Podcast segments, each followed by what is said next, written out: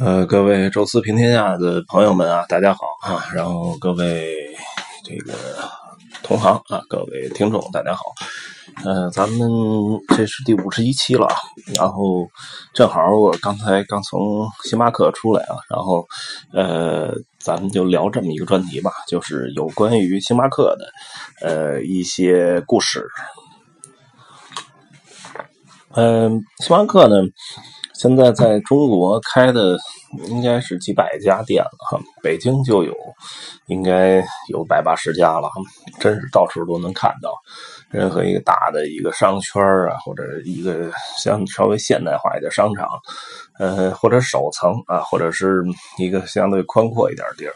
都会有星巴克咖啡啊，咱们简称叫 SB 咖啡啊，Starbucks。呃，这个咖啡呢，怎么说？我是个人也挺爱喝啊，经常到国外，有时候出差，机场啊什么的，哎，一看见，哎，这个就不由自主的掏钱喝一杯，哎，甭管现在渴不渴啊，甭管现在是不是需要提神哎呀，真是都喝一杯啊，这也是小好多小资的一个最爱吧，因为很多的那个就开在那个。呃，开在这个写字楼的一楼啊，然后好多小资上楼前排队先买一杯，说没这一杯星巴克啊，整个一上午都干不了活啊，这有点这个有点这个撒娇啊，但是，哎，就说明确实是怎么说，容易上瘾的这么一东西。嗯，星巴克呢，简单说两句啊，它其实真是挺长成长挺快的啊。因为咱们在那个美国那个聊西雅图的时候，好像稍微提过一句哈。嗯，星巴克是总部是在，包括第一家店啊，都在西雅图，呃，美国西北部的这么一个算是呃，也算是这个这个发达城市吧。因为微软啊，星巴克、波音。呃，总部都在西雅图啊，也算是挺富裕的一个地儿啊，首富、世界首富都在那儿。星巴克这个创建人那 founder 还活着啊，舒尔茨。呃，这个 founder 呢。他的好像是，呃，他父亲有一个开房咖啡店的一个愿望哈，然后他是上正经上大学啊，年轻的时候好像挺穷的，家庭挺挺贫穷，哎，但是到上大学之后啊，然后这个呃，就是挣了不少钱啊，就是上完大学在那个曼哈顿工作嘛，挣了不少钱，然后拿着这些钱回来，也是完成父亲的心愿吧，就是开这么一咖啡店，呃，他这地儿选的挺好啊，第一家。店，你要去过这个，呃，华盛顿的啊，都都一定会去他那个老店看看。他老店就开在这个这个不是不是华盛顿啊，西雅图。他老店就开在西雅图的那个最市中心，有一个叫派克市场。那是就是不但有很多国外的游客，而且很多本地的西雅图人在那儿啊买菜呀，买各种海鲜的鱼啊、水果啊、各种鲜花都在那儿买，是一个非常非常就是本土化。而且非常就是，呃，受西雅图人喜欢的一个市场吧。然后在这市场，他那个老店就在市场的斜对面哈，等于你从市场出去走个几步路就能到哈。所以他在开第一家店的时候，我相信在位置上也是做了诸多考量哈。然后开了这么一家星巴克咖啡。为什么叫星巴克 S S B 啊？Starbucks 就是在七十年代的时候啊。特别流行美国一部小说叫《白鲸》，啊，那么一部小说啊，就是流流行流行小说吧，跟咱们现在什么那《盗墓笔记》啊，什么那《鬼吹灯》啊，呃，可能类似。呃，这个小说呢，当时主人公不是星巴克，是有一船长啊，说老爱喝咖啡的船长。叫 Starbucks，哎，那那他觉得这个名儿我用的挺好啊，因为爱喝咖啡嘛。然后西雅图又是一个港口城市，哎，所以他就把这个星巴克哈这个船长的名字给拿过来，哎，用在他自己的这个店上了。然后就是 logo，logo 用什么呢？就用了一个希腊的一个神话中的一个妖怪啊，呃，希腊神话中有很多妖怪啊，就跟中国这个《西游记》似的，都是从其实都是当年的天界，希腊这边是在奥林匹斯山啊，可能犯什么错了给打入人间啊，变成了一个妖怪啊，什么什么斯库拉呀啊，什么这个呃，什么叫叫卡布吕索卡里卡里布索啊，啊，这个是叫呃。呃，也还有美杜莎啊，那都是啊。这个叫赛人，是当年的一个算是天界唱歌非常好的一个一个仙女吧，最后争夺这个。希腊天神好声音啊，PK 输给缪斯了啊，然后可能一怒之下搞了点什么，犯了点什么错啊，最后给贬下人间，就在这个爱琴海里，然后自己变成一个海妖啊，然后他是两条尾巴的美人鱼啊，所以你看到现在星巴克最老的那个 logo 上是。就是两条尾巴，特别有意思啊！但是现在变成一个呃近景的特写了哈，所以那尾巴你可能看不见。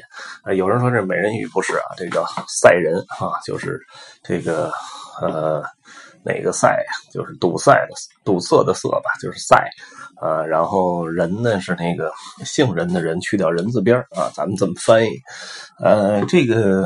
呃女妖呢，唱歌还是非常好听，所以在据说在爱爱琴海，当时有很多的海员开的那片水域啊，然后就。听到歌声，不由自主的就向那片呃开，然后最后搁浅了，然后他上来把这都吃掉，呃，然后奥德修斯啊，就是《奥德赛》那部荷马史诗里的主人公啊，路过时候也特想听听啊，就让船员把他绑在那个桅杆上，其他船员都都用蜡封上耳朵啊，然后他呢在桅杆上，他听得痛哭流涕啊，就要求船员一定要让他就是划到那片水域，但是因为船员也听不见。也事先受到了嘱咐啊，就是根本不往那边滑，结果最后就是一路啊安全的冲过了那片区域哈。回来之后呢，奥德修斯是一身冷汗啊，就说明这个特别有吸引力。而星巴克呢，不是靠声音啊，它是靠味道，咖啡的味道。经常我有时候走到机场，哎，那边飘来星巴克这咖啡的味儿，哎呀，不由自主就走进去排队买了一杯咖啡。买完才发现，哎，其实我现在不太想喝呀，哎，就是这这种感觉啊，这是星巴克给做出来的，就是特别有文化。开咖啡厅啊，就跟中国有时候开茶馆一样，其实它不是一个挣钱的买卖啊，它是一个怎么说呢？你有钱，然后我想就是彰显一下自己的文化啊，然后开一个咖啡厅啊，或者酒吧呀，或者茶馆这类的生意都不会挣什么钱的啊，就是在中国这个现金的市场，呃，那么。星巴克的咖啡厅可是大赚啊，就是全球都有各样的各种各种各种店，都都在各地啊，各种旅游景点都有它的商店，而且特别牛的是，它还不连锁啊，它不像说麦当劳啊、肯德基有连锁授权，授权你开啊，然后呃，你每年给我多少钱那个加盟费？没有啊，星巴克是不连锁经营的啊，它完全就是自己的这个店，然后我有钱，我再开一家。那么这样的话，他还能够，呃，就是一直有钱在开新的店，就说明确实他的盈利状态是非常好的。那么这里边呢，就有这么几个，呃，我我分析出来的这么几个，算是他的秘诀吧。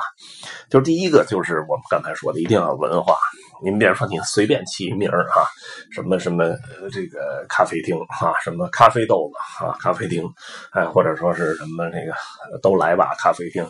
这就差多了啊！虽然你可能搞的有一些设计啊什么的，但是就差多了。我觉得韩国那个动物园咖啡厅，它有点设计，但是缺文化底蕴。这个呢，又名字从小说来的，哎，然后呢，这个这个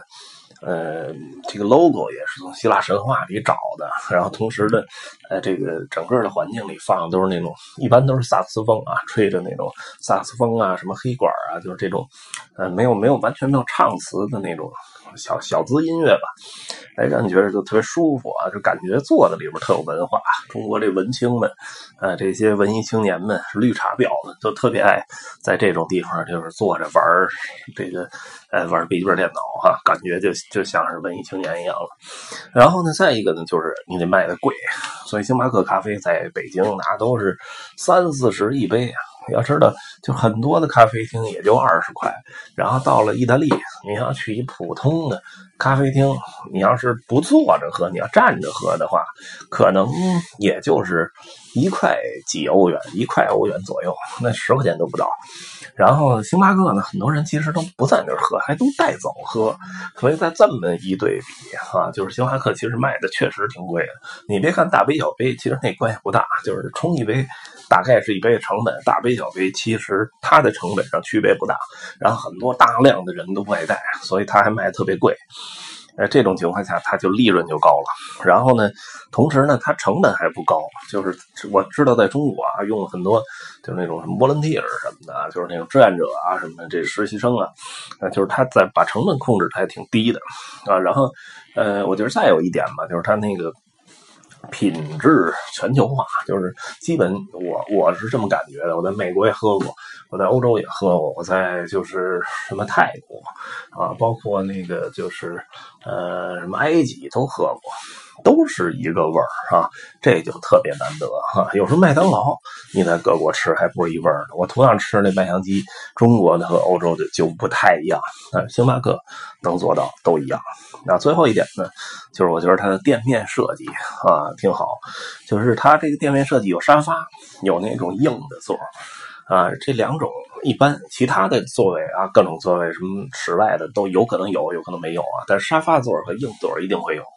硬座呢，就呃你坐不了时间太长啊。那沙发座很多人都坐在那儿，所以这样就客观的保证了，就是呃有一部分在沙发上坐的一直有人，这咖咖啡店有人气啊，其他人进来人家敢买啊。你说一直没有，这这人家不敢买了。但是呢。沙发座就那么几个，然后其他你就是坐硬座，坐硬座你就不会特别舒服，坐一会儿可能就撤了。所以呢，硬座就保证了一个翻台率啊。然后同时呢，就是如果你想玩电脑那种。就是你，你必须得坐硬座上，因为那个桌子高度是合适的。你要是写点什么东西方便，但是不舒服，你坐不了多一会儿。如果你想坐在沙发上用电脑什么的，那就非常痛苦了，得撅着，也特别难受。所以又客观保证那些特别长时间想在这儿待着的人又待不下去啊。所以他用这些座位来调整他的这个。呃，人次啊，包括整个的咖啡店内的气氛，不能没人，也不能人特多，哎，这种状态，我觉得就特别好，比那种就是。要求你必须待多长时间，或者你不能待多长时间的，要强得多！他用客座位用店面设计来客观的呃控制人的流量啊，所以我觉得这个也是特别牛的一点哈。那么咱们简单这期就分析分析星巴克哈，以后呢有机会跟大家聊聊咖啡的事儿，聊聊红酒，哎，聊聊这些茶呀这些东西，呃，咱们把这个整个这个呃我们平天下的这个聊天的话题给彻底。它呃，这个拉宽啊，这样大家能听到不同的、更多的有意思的东西哈。那么行，呃，这期呢我们就聊到这儿啊，感谢大家的收听，咱们下期再见。